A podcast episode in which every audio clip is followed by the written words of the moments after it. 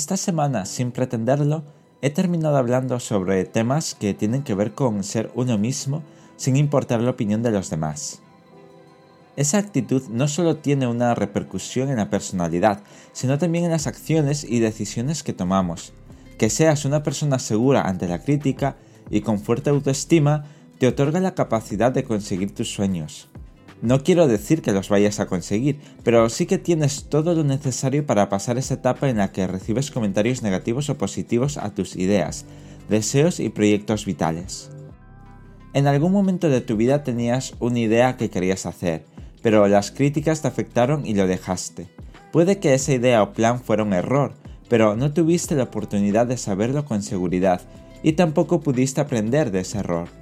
Si dejamos que la opinión de los demás influya en nuestra vida, prácticamente dejamos de vivir por nosotros mismos.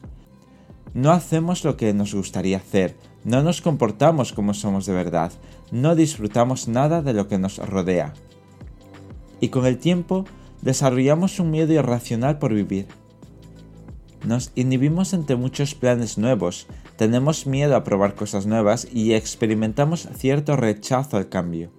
En esa etapa las críticas ya no son solo externas, tú mismo te criticas para boicotear tu vida. Ante esto, recurrimos a la frase sé tú mismo, que casi todo el mundo dice en algún momento, y significa todo eso que he mencionado antes. Haz lo que quieras hacer, sé como quieras ser, vive como quieras vivir, recibirás críticas o apoyo a tus ideas, pero lo importante es que eso no sea un obstáculo para conseguirlo. Así que como mencionaba en el podcast anterior con la canción Sé tú mismo sin importarte lo que digan los demás, vive tu vida, es tuya y solamente tuya. Os dejo con esa idea y con esta canción.